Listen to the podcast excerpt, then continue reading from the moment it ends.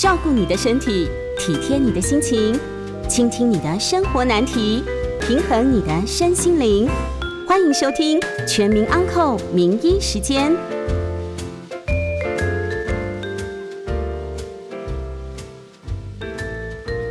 啊，各位听众朋友，晚安。呃，这里是九八新闻台，欢迎收听每周一到周五晚上八点播出的《全民安扣》节目。我是台大医院老年医学部的詹鼎正医师。啊，我们等一下在八点半的时候会听大家的口音。如果有跟老年人相关的问题，麻烦打电话进来。啊，我们 call in 的号码是零二八三六九三三九八，零二八三六九三三九八。那我们今天讨论的啊，还是跟老年医学相关的节目啊。那呃，我们其实应该已经连续第三个月有讲老人的这个议题。好，那首先呢，还是要跟大家复习一下，什么叫做老人？好。那老人的定义其实很简单，就说已经退休了就是老人。好，那可是呢，退休这件事情每个国家定义都不太一样。那我们国家是定义六十五岁，好，所以呢，六十五岁以上就是老人。可是呢，诶，你六十四岁十二个月跟六十五岁一个月，难道我的身体就老了吗？好，当然不是这样子的。所以其实这个是很主观的认定。好这个并没有所谓的生理的依据，好，所以呢，哎，我们只是说为了统计，好，那我们就用六十五岁做一个切点，但是这个切点的结果呢，就让我们发现说，其实啊，台湾呢是从一九九三年，就是民国八十二年的时候，我们全国有百分之七的人是老人，好，可是呢，在二零一八年，好，那已经有百分之十四。的人是老年人，这时候呢就进入所谓的高龄社会。可是现在是二零二一年哦，再隔几年，四年哦，其实已经二零二二年了，再隔三年，到了二零二五年的时候，我们就会百分之二十的人是老人家。好，那这个老人家呢，二十以上，这叫做超高龄社会。好，所以呢，我们老化的速度是比很多的国家都快。好，呃。所以跟我们相当的呢，其实可能就是日本啊，还有韩国啊。那中国呢，它可能诶，因为他们是用六十岁当老人哦，所以它的斜率其实跟我们是相当的哦。所以呢，不管怎么说呢，就是一些开发中的国家哦，老化的速度哦，可能都很快哦，在短短的这个几年内就翻两番哦，就翻两番这样子。好那既然这个老人家越来越多哦，那大家可能对老人家要有一些呃这个正确正确的一些想法，好正确的想法。那所以呢，我们就跟大家复习一下，说哎，什么叫做老化的三个原则？哈，那第一个原则叫做老人家呢，叫有一个很大的个体变异性。好，这句话是在讲什么？哈，其实是这样子的。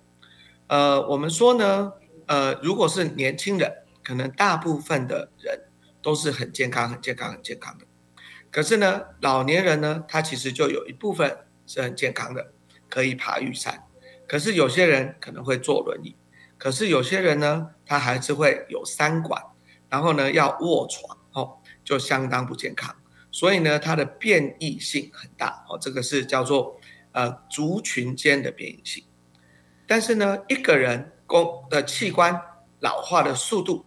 也不太一样，好，譬如说呢，我们有一个叫做胸腺的这个器官，好，那它可能就呃这个二十岁就已经老化了，可是呢，我们有一些器官，像我们的消化器官，其实可能到七八十岁，功能都还是很不错，好，那所以呢，有人就说啊，都有听过说哈，中年以后，诶，我也没有吃的比较多啊，那为什么诶，我都越来越胖？哦，它有可能就是因为呢。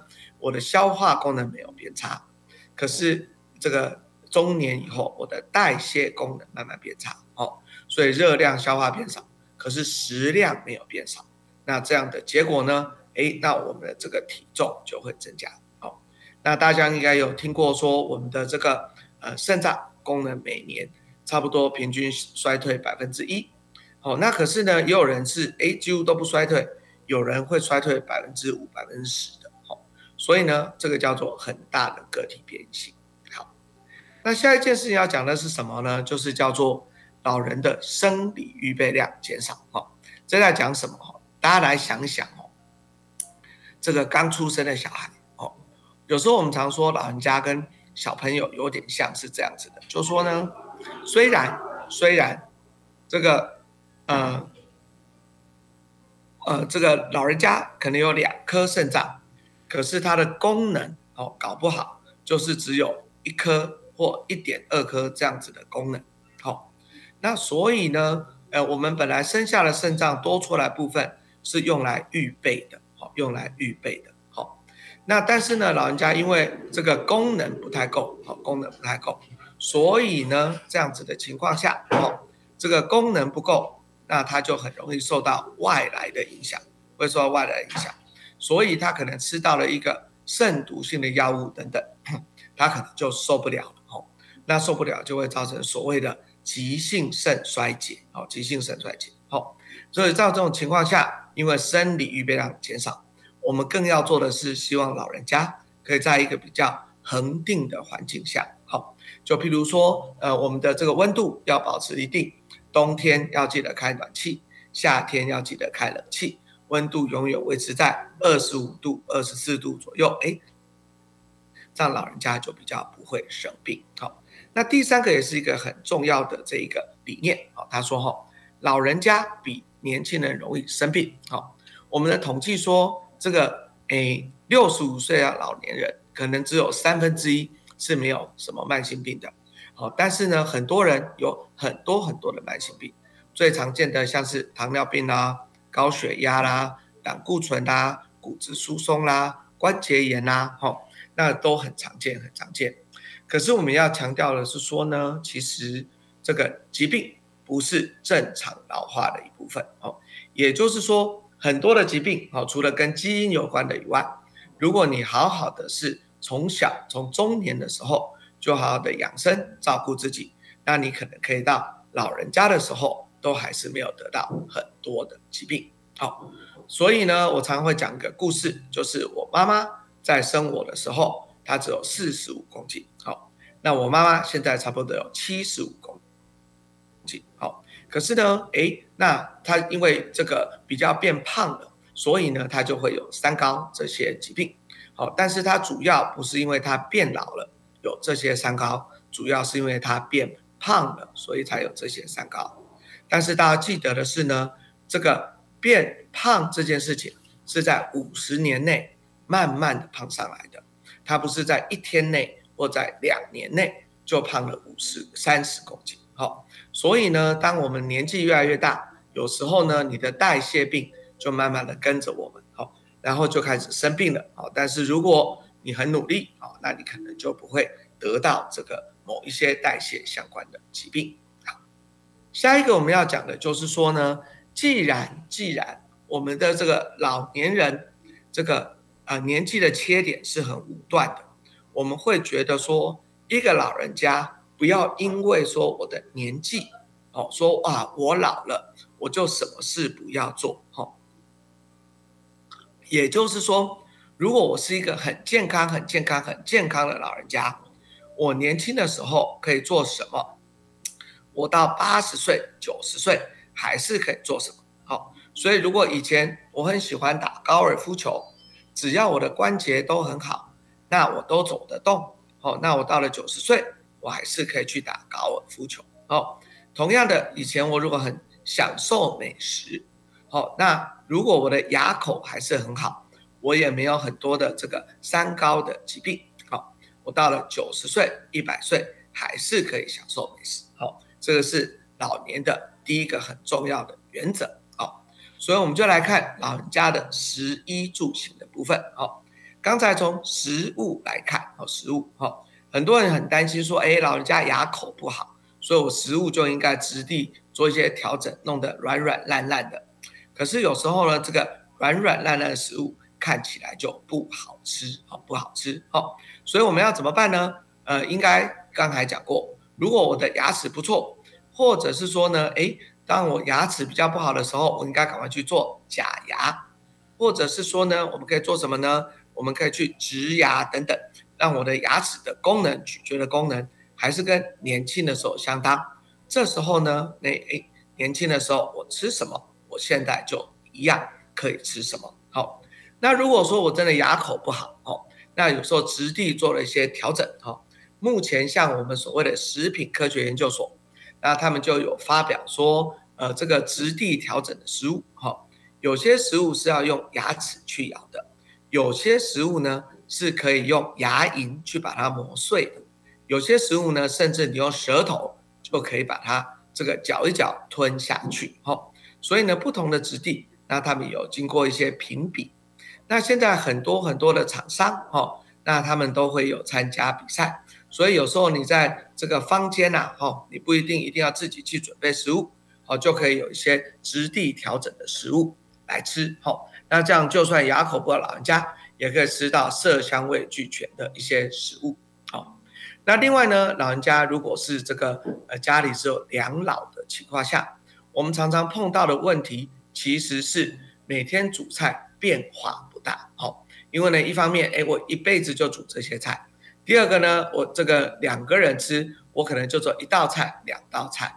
那我们这个国民健康署说啊，说我们呃应该每天什么五蔬果啊，然后要什么三十五种不同的食材，那听起来就是不太可能。好，那所以呢，现在有很多的这个老人的据点啊，就会有共餐。好，那共餐一口气可能五六十个人来吃饭，哎，这听起来就是一个。不错的方法哈，就是一个不错的方法，这样子好。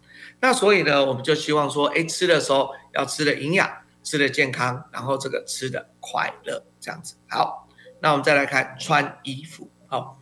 刚才我们有特别讲到，老人家要维持恒定，好。所以呢，老人家穿衣服的时候，应该要叫做这个洋葱式的穿法，好。那什么叫洋葱式的穿法呢？意思就是说，哎，譬如说，哎，夏天好了。虽然我平常很热，那但是我可能还是要带一件外套。我一旦走到冷气很冷的地方，就要把外套加上去。好，所以加上去之后呢，我一样是维持恒定的温度。好，那冬天的时候呢，一样啊，我室内比较热，我就外套脱下来。好，然后呢，如果比较冷的地方，就一件一件的加上去。好，那这个就是洋葱式的穿法。那另外呢，我们老人家最怕什么呢？最怕其实是跌倒。所以呢，你要知知道说你的鞋子其实是很重要的哈，要合脚舒适，而且那个抓地力要够哦。所以呢，这个呃美女的这个阿嬷呢，可能不要太常穿高跟鞋哦，因为高跟鞋有时候这个脚跟它着地没有那么好哦，所以比较容易跌倒。那我们也常常强调一件事情是这样子的哦，就是呢，诶，我们在室内哈，呃，穿袜子的时候。要记得穿拖鞋，因为袜子它其实是比较不稳定的哦，那所以比较滑，所以你如果不穿拖鞋，可能就会滑倒。好，再来看住，住的话，我们强调的叫做通用式设计，通用式设计。好，那什么叫通用式设计呢？其实就是说从零岁到一百岁都很好用，所以叫通用式设计。好，所以我们举一个例子，好，我们小时候。看到的这个门把是一个喇叭锁，它要用很多的手才能够呃这把它打开。现在用一个东西叫一字锁哈，那一字锁它就比较不需要那么多的这个灵巧度，所以呢一字锁就是一个比较通用的设计。所以我们在家里装潢的时候，从一开始就要先想到这件事情好，不要等到说啊老人家有天比较不方便才来做很多的改变好，再来。我们来看行，好行的话呢，其实在这个台北市大家还好，可能都坐大众交通工具，好。可是呢，呃，我们如果是在这个诶其他县市，可能就常常需要有脚踏车啦，或者摩托车或开车等等，哈。那老人家如果说因为身体的关系已经不太适合做这件事情了，那我们就建议哦要有一个配套措施，哦就是能够每天带他出去玩。一晚好，那我们因为时间的关系，我们先讲到这边。我们先进个广告，好，广告后之后我们再进来。所以呢，等一下我们会清大家的扣印，扣印的号码是零二八三六九三三九八。那哎哦，我们还有第二段哈，呃，八点半才扣印哈，所以我们先休息一下，谢谢。嗯。呃，欢迎回到九八新闻台全民 Uncle 节目，我是台大医院老年医学部的詹鼎正医师。那我们来继续讨论我们这个老人家的食衣住行娱乐。好，那等一下呢，我们这个诶八点半之后会请大家扣印。那如果跟老人家相关的问题，那就可以打电话进来。那我们的电话是零二八三六九三三九八。好，那我们刚才已经讲到食衣住行的喜。好，啊，下一个就是娱乐的娱。好，那娱呢，其实应要讲什么？哈，其实我们要讲的是这样，大家可以想一想，哈，我们现在所有老人家，哈，平均的寿命，女生是可以活到八十三、八十四岁，那男生应该是可以七十八岁。假设六十五岁退休，甚至有一些人他会在更早的时候就退休了，他可能六十岁、五十几岁就退休。所以呢，退休之后，您可能要再活个二三十年。好，那这时候奇怪，那怎么办？如果退休什么事都不干，那那怎么办？那就会很无聊，那就没有重心。所以我们的所谓育的部分要做的事情，就是要找到一个人生的第二跑道，好，或者人生的第二个生活中心。好，也就是所谓的退而不休的这一个概念。好，也就是说，虽然我不一定一定要再有很多很多的工作，但是我还想一件事情，是我未来人生的一些方向。好，那有些人可能是做职工，哦，那有一些人，譬如说他以前是这个，哎，很厉害的公司的什么什么总裁，那他就可能可以去呃很多地方当顾问啊，干嘛干嘛干嘛之类的。好。那这样他就可以把他的经验能够传承下去，好。那有些人说，好吧，那我诶退下来玩股票啊，干嘛等等，其实都蛮 OK，哦，都蛮 OK。那所以这些事情呢，就是告诉我们说，我们应该要找到一个人生的第二个跑道。那而且呢，这些事情最重要是还要增加所谓社会的互动，好，也就是说，我们不希望大家每天都待在家里，好，那就做一个人或者跟家人生活，我们还希望大家能够走出去。哦，然后诶，就算参与社区的活动也好，哈，或者是什么呃，这个诶，去跟老朋友相聚也好，哈，那就让大家诶能够快快乐乐的生活。好，那下一个，那至于乐的部分呢，呃，其实大家最重要其实什么呢？就是运动。哈，呃，西医西医来说，哈，你如果要找一个叫做不老的全员，哈，最重要的就是运动。好，我们会发现说有运动就是固定运动的老人家，好。真的比没有固定的老人家会健康许多哦，健康许多，而且呢是从身心灵一起健康哦。很多人会告诉你说，哎，我真的只要好好的运动，好好走路，我今天晚上就会睡得特别好哦。然后很多疼痛、慢性疼痛也会改善啊，心肺功能也会变好。那甚至连三高哈，那个我有一个病人啊，也很好玩，他每次只要是这个过了这个农历年，他的糖尿病控制就会变差。为什么呢？因为那时候比较冷。那他本来每天都有出运动，那结果他就没有出去了。那所以呢，只要到了过完年之后，他的糖化血色素以前都是六点多，他可能就会变七点多到八。好，那我们是在讲说，哎，那那个某先生啊，那我们就来呃把药加一加。他说不要，哦，你给我三个月，我再努力运动一下，我就回来。好，所以呢，真的你只要好好运动，其实很多都会改善。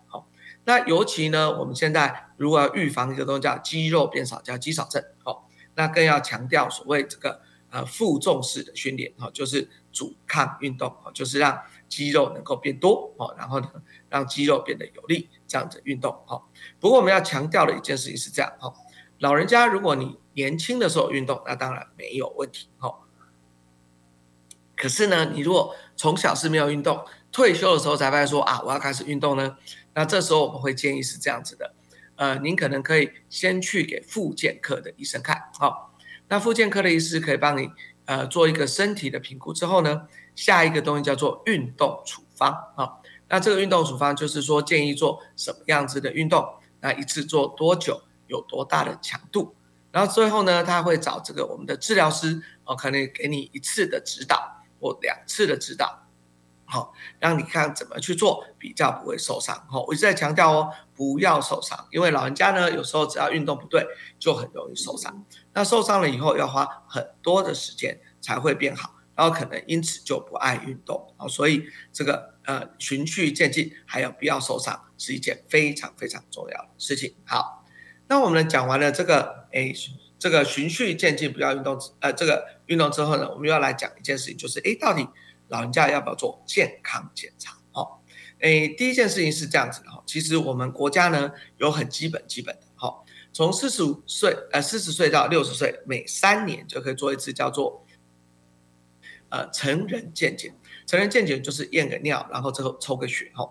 那大致上呢，就是看看有没有三高，哈，或者有没有蛋白尿啊、血尿等等，哈。那它虽然有很阳春，可是就可以帮你的代谢病症候群这些能够找到，哈，这是最基本的。好，那再来呢，六十五岁以上，其实我们国家有一个东西叫老人健检，它基本上就是成人健检加上各县市有不同的套餐，好，因为各县市有不同的预算。有不同的套餐，所以每个县市做的东西就不太一样。好，那我们以台北市为例，哈，台北市呢有所谓的 A、B 套餐，好，那 A 套餐会做这个心电图跟 X 光，啊，做胸部的 X 光。那 B 套餐会做一个这个诶腹部的超音波，好，那今年选 A，那明年只能选 B，好，那今年选 B，那明年就只能选 A，好，啊，诸如此类，好，那所以呢，这个 A 就是要看你今年选到了什么。那而且呢，因为县市政府的预算有限，哈，它就不是所有老年人都可以做，哈。举例，譬如说台北市今年说我总共只有四万个老年人可以做，哈，那他就会开始在每年的三月一日，然后就把这个扣打公布给这个每个医院，每个医院，譬如说我们台大医院承接了这个三千三百个好了，那我们就会赶快啊有方法让大家来排队，啊，可能是用网络的，可能是用呃现场排队。让大家来排队，然后来登记。那三月一号那一个礼拜就把全部一年内的都已经排好。那排好之后，那大家才来做。好，那这是新台北哦，可新竹又不太一样。好，那新竹的做法是，它会集中在某几个月，譬如说新竹县，它就是走九月到十月可以做老人健检。好，那所以呢，就是那两个月大家就卯起劲来做。好，就说了老人家就赶快到很多的医疗院所去做老人健检。好。那新竹市也可能不太一样，它可能是九月到十二月等等，哦，那所以呢，这个每个县市的做法都不尽相同，哦，那但是不管怎么样，如果你去了医疗院所，就问一下，哎，有这个老人健检可以来做，好，那除此之外呢，那当然你也可以做叫做自费的健康检查，哈，那自费的健康检查到底什么一定要做？其实真的没有好好的定律，哈，因为呢，呃，这个呃，因为是自费的市场，哈。所以当然，你如果有钱，就可以做很高级、很高级的，什么十几、二十万的都有哈。那内容也是非常非常的多元哦，非常非常多元哈。那呃，什么样是比较实证的呢？比较实证的哈，就是呃，譬如说啊，我们说这个呃大肠镜的镜检哈，呃，他们是说，如果你是这个诶没有特别危险的人哈，你一次镜检哈，镜检是完全没事的，那可能五到十年。就再做一次就好了，哈。当然有息肉的人，或者说你家里有家族史的人，那可能就要比较频繁的来做，哈。那这个频率本身也是有点难背，哈。所以到时候可以跟你的医生去商量，哈。那另外呢，最近可能也比较夯的叫做这个，诶，低剂量的电脑断层，哈。那目前国际上的想法是说，如果你有抽烟的，好，大家就。比较高危，好，那你可能就可以建议，呃，那每多少年，可能每两年做一次，好，那抽烟要抽多久呢？至少就抽二十年，哈，就是每年每天抽一包的话，抽二十年，哈，这样的人来做，好，那可是呢，其实台湾呢，因为又不太一样，我们台湾有一堆这个呃女性，哈，女性她其实是没有抽烟，但是会得到这个呃肺癌。好，所以在这种情况下呢，那我们其实有一些本土的资料，好，觉得说，呃，这个筛检可能这个女性可能就不能用抽烟史来做定律，好，那我们最近其实国家有一个很大的计划，好，再来讲说，呃，到底呢这个，呃，如果没有抽烟的应该要多久做一次，好，那大致上大致上初步看起来可能也是两年左右可以做一次，好，两年左右可以做一次，好，所以你如果没有做过，这个可能考考做一下。好，那至于其他很多很多检查啦，不管像什么甲状腺超音波啦、核磁共振啦等等等等，甚至有什么正子扫描啦，吼啊，这个真的有时候哦琳琅满目，吼啊，我们也没有办法说哪个东西是最有实证或好不好，吼，那真的就是可以跟你的医生或所谓的健检中心来商量，吼，那这个就没有一个很好很好的答案给大家，吼。那所以呢，这个部分真的就见仁见智。好，那现在又流行这个叫做精准医疗，精准医疗。好，所以呢，或者叫精准健康管理。好，所以就是说，从你的这些健康的数据，然后为你量身定到说你未来要做一个什么样子的健康的改善。好，所以做一些健康的管理。那希望说，呃，透过这件事情，好让呃大家能够活得越久越健康。好，那这样可能就越好，这样子。好，所以呢，我们可能可可见的未来，好，可能会发现说，哎，可能有一些基因的检测啦，啊，或什么东西可能都会加进来。好，那这个就是我们慢慢的在看会发展成怎么样。好，那因为时间的关系，我们就先休息一下啊，等一下广告之后，请大家的扣印。那我们的扣印号码是零二。八三六九三三九八，如果有跟老年人相关的问题，那麻烦您等一下打电话进来，谢谢大家。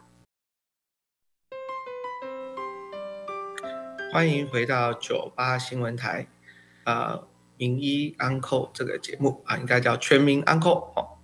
那我是台大医院老年学部的詹鼎正医师。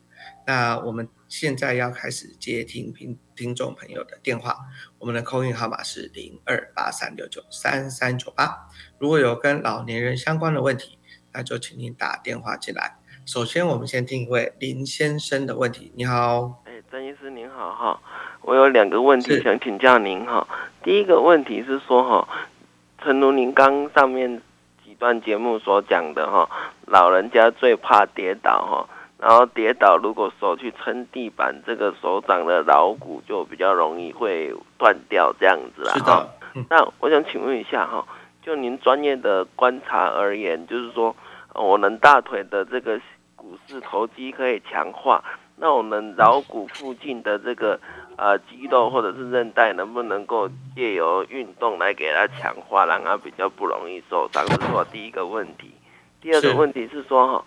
很多这个长者哈，为了保护眼睛，都会去吃这个叶黄素啦。是。我们知道这个叶黄素它是算脂溶性的嘛？那叶黄素因为它是经过加工过、萃取过，它如果常常吃的话，会不会伤肝脏？另外，我的问题就是说，呃，你叶黄素吃到经过肠胃道消化吸收，它真正能够到眼睛的，是不是它的功能就会作用就会大幅下降？这样是我的问题，我在线上收听，谢谢戴医师，谢谢。好的，呃，谢谢林先生哦，我们应该是这样讲好了，就是，呃，首先哈，一个老人家骨头会断，有好几个问题哈，除了说不要跌倒，哈，当然是最重要的，所以呃，平衡啊，肌肉都要先训练，好，让它比较强壮，好，比较不会跌倒。可是呢，比较根本的事情其实是所谓的骨质疏松，好，我们可以想象一下，小朋友常常跌倒，可是小朋友。跌倒的时候，通常骨头不会断，好，为什么呢？因为小朋友的骨头，哎，还是比较软的，比较没什么问题的。可是老人家骨头是脆，好，然后又比较疏松，所以一跌倒的时候，他可能撑一下地就断掉，好，所以呢，某种程度，我们可以在呃年纪到某个程度的时候，可以做一个骨密度的筛检等等，好，那看看说呢，这个有没有骨质疏松？如果有骨质疏松，我们可以提早给他治疗，呃，目前的治疗都很有效，好。这个治疗不但可以增加骨密度，也可以减少这个骨折的风险到百分之五十到百分之七十左右。哈，所以骨质疏松治疗是一件事情。那训练这个局部的肌肉部分，哈，呃，其实还不如训练我们刚才讲的平衡，哈，因为呢，呃，局部的肌肉，尤其桡骨那边，你就算把它训练很好，假设跌的力量比较大，它还是比较容易跌倒。哦，但是如果我们把这个平衡感，还有我们的刚才讲的四头肌等个训练好，它比较不容易跌倒。哦。那这样可能会这个效果会稍微好一点，这是第一题。好，那至于第二题的部分是叶黄素。好，叶黄素是这样子的哈，就是呢，呃，它其实不是对所有的黄斑部病变有效哈，它是对比较叫做干的这个，我们要不黄斑部病变分干的跟湿的哈，它是对干的黄斑部病变比较有效。哈，那所以呢，其实要吃之前，我们建议还是要问一下眼科医生，然后说，哎，你这种叶黄部黄斑部病变到底是？这个有效还是没有效？好，再来呢？我们现在所谓的有效，不是真的黄斑部就会好掉，哈，它某种程度就是做一些些的改善，哈，呃，我们可以想象一件事情，当病变已经产生，我几乎没有什么事情可以让病变变掉，没有，哦，那甚至就算开刀，也只是让这个病变能够延缓，哦，所以叶黄素的效果也类似像这样，哈。它不是说我吃了就是一个万灵丹，然后吃了以后我的这个改善非常非常多，哦，应该没有这样子的事情，哦。那至于呢，哎，如果你没有黄斑部病变的人，我吃了这个叶黄素会不会就预防黄斑部病变？哦，那这个可能还没有很好的资料，哦，因为呢，你要找到一群人完全没有的。然后就给他一群有吃，一群没有吃，然后看未来黄斑部病变这个发展的样子。好，那这个听起来就不是很好做究。哈，还有一件事情，到底吃的过量，哈，呃，会不会有问题？哈，答案是说，任何的只要是脂溶性的这个呃维生素，哈，因为呢，脂溶性它就会聚集在身体里面，哈，所以呢，只要是脂溶性。过量的可能都有一些副作用哦。那至于副作用会不会是伤肝，这可能还是要读文献哦。这个不好意思，因为叶黄素本身我没有读到非常非常细了哈。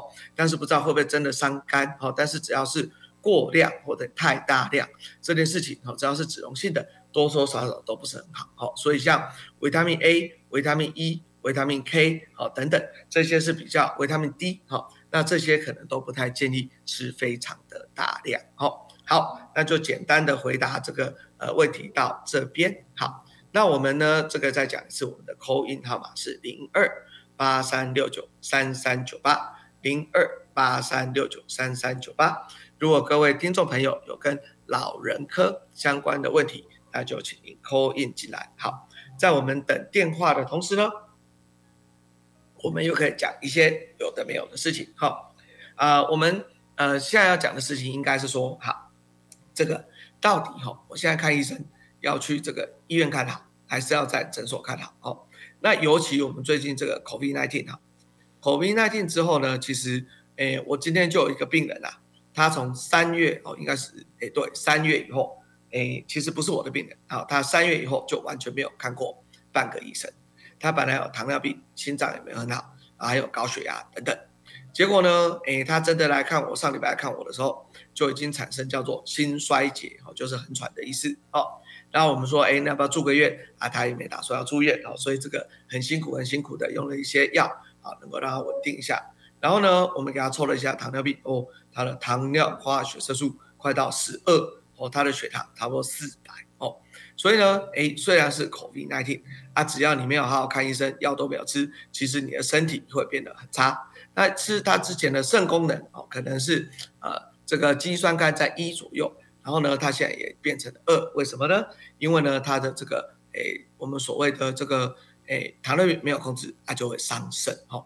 很多人都以为药物伤肾，其实很多的最重要是疾病，尤其是糖尿病、高血压，如果没有好好的控制，它会更伤肾。好，所以呢，我们要讲的事情是这样子的哈。even 是有 COVID-19 哦，其实我们这个国家。呃，还是所有的门诊，好，还是会开给大家来看，好。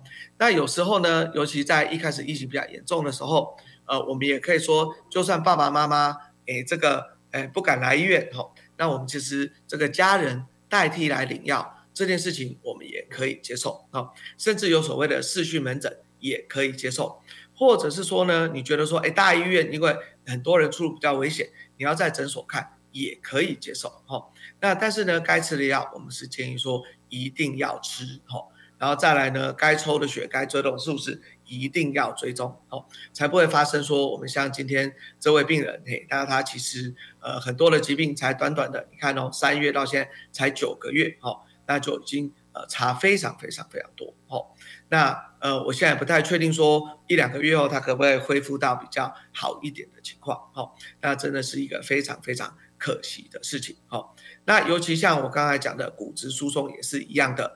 譬如说呢，我们骨质疏松常常可能是三个月、六个月啊，或者是这个一年要打一次针，哦，那尤其是所谓六个月的那个针，好，如果呢你到了七八个月还没有来打，你的骨头就会开始掉，好，骨密度就会开始掉，然后有些骨折就会开始发生，好，所以我们就会强烈建议呢。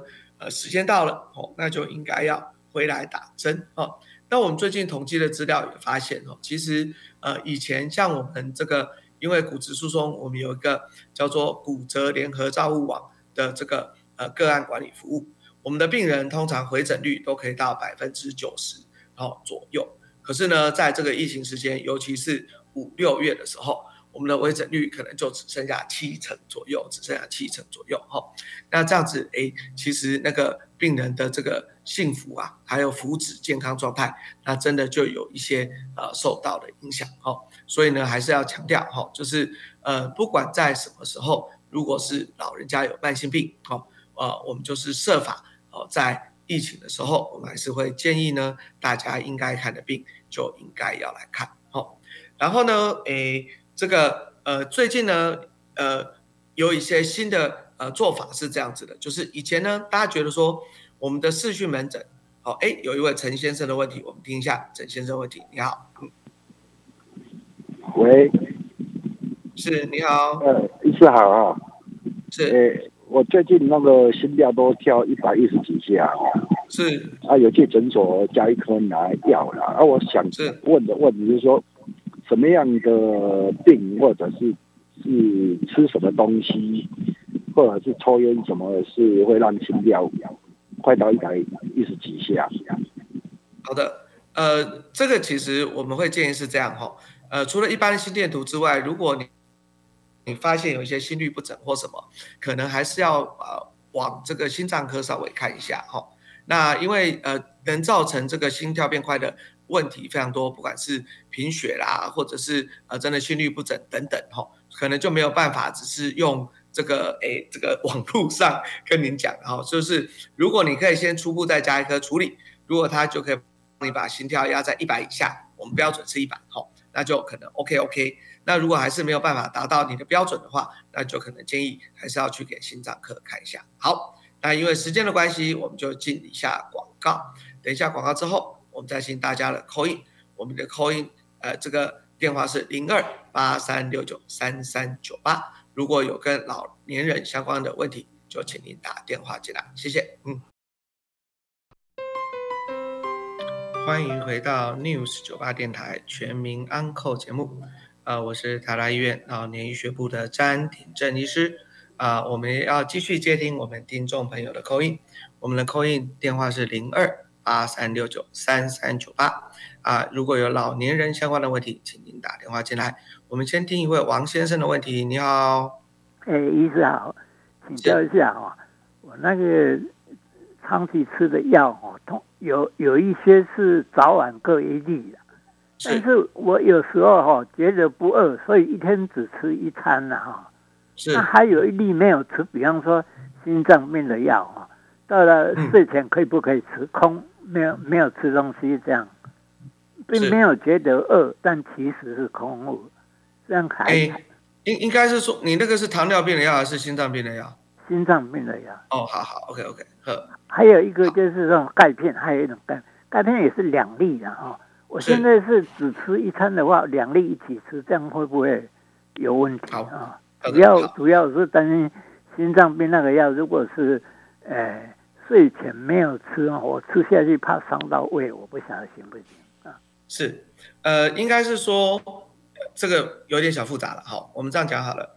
我我先讲钙片。好，钙片绝对不建议两颗同时吃。为什么？因为钙片的吸收非常差，所以呢，哎，你那个吸收不好的时候呢？哎，那个如果两颗一起吃，可能只吸收了那个四分之一颗之类的，所以应该要分开的时间，而且最好把钙片搅碎，增加它的那个面积，哦，能够这个消化的面积，哦，而且呢，钙片不建议跟所有的药混，就是因为呢，有时候药跟钙片如果结合在一起，会从大便里面排出去，哦，所以呢，钙片跟所有的药应该要隔两个小时左右，哦，就不会在药那个肠胃道里面相混，这是一。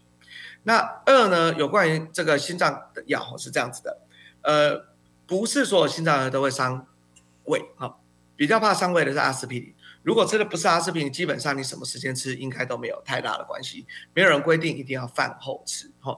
可是如果阿司匹林的话，就会建议饭后吃，因为有食物混在一起，就比较不会那么伤胃，这样子好不好？好，那个是心脏药的问题。好。那我们再听一位王小姐的问题。你好，嗯，医生你好，呃，我想请问一下，我其实我快要接近七十五岁了，是我我想要请问一下，就是因为 COVID nineteen 的时候，不是那时候有讲说什么晚上有的时候呼嗯氧气不足或者怎么样，所以我的晚辈啊，因为我自己一个人住嘛，那么我有个晚辈就送我一个这个测氧机，就是夹在手指头上面这个，是。我我想要请教一下啊，就是白天的话，比如说我现在正在量啊，我那个氧气那个是九十九，然后心跳大概都是在七十到八十之间这样子，看我有时候走动啊或者怎么样会不太一样。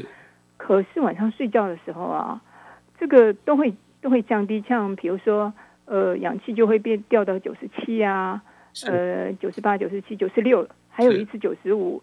那么那个那个尤其是心跳。都很难超过六十哎，就平常你手指头一放进去，它就六十二、六十一、五十八、五十七，一直降下来。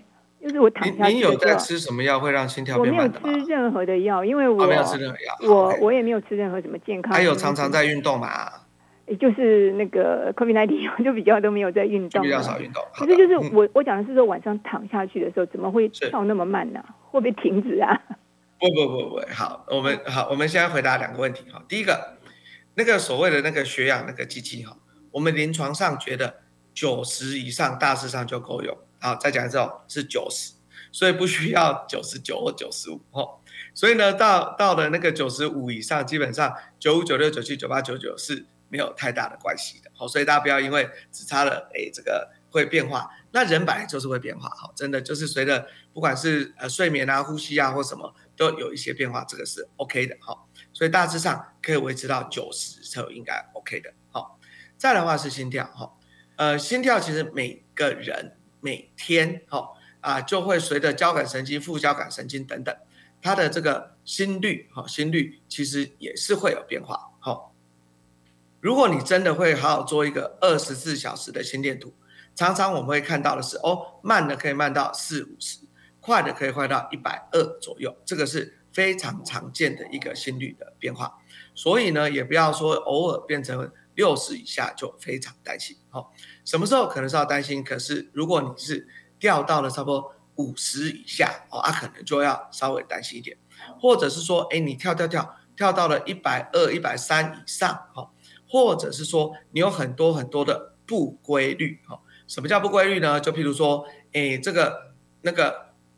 跳两下中间又忽然跳猪猪猪猪猪啊，掉了多下，或者有一种这个老人家很常见的心律不整，叫做心房纤维颤动。好，那心房纤维颤动的时候呢，其实他整个心跳是完全不规律的。哈，所以这种病人我在测心跳的时候，就呃建议呢是好好的量一分钟。好，我们很多时候量这个呃心跳的时候，如果用血压计量，它通常是测个十秒钟。好，然后呢，平均之后把它乘以六，变成你的心跳。可是因为这个心跳是几乎完全不规律的，哈，所以这样测的时候就会乘以六，就会放大六倍的误差，哈，这个是有点危险的，哈。所以如果真的心跳不规律的时候，当然第一个还是要看医生嘛，哈。啊，第二个你要量心跳的时候，就是拿个手表有秒针的那一种，或者是这个码表啊，就好好量整整的一分钟，摸一下你的脉搏，哈。那这个脉搏如果哎看一下就一分钟。整整一分钟，到底的心跳多少？哦，所以跟这位王小姐先说，哎，基本上你这个数字应该都是还可以在接受范围。那尤其您到了七十几岁，如果都还没有吃任何的药物，也是非常的恭喜哈，算是蛮厉害的哈。那当然，最后最后建议是，现在已经没有 COVID-19 了哈，所以该运动哈，刚才我一直在强调，该运动就要赶快去运动哈。那运动的话，会让你的这个。呃，越来越健康，好，那这里也强调为什么刚才会运运动是这样，您会发现说很多很多的运动健将，哦，呃，其实其实心跳都会比较慢，所以长期运动人心跳在五十左右是非常常见的，好，这也是一件好事，好，因为心跳会慢慢变少。好，那今天就非常非常谢谢大家的收听，好，我是台大医院老年医学部的詹鼎正医师，好，那期待还有机会下次再跟大家空中再见。好，非常谢谢大家，谢谢。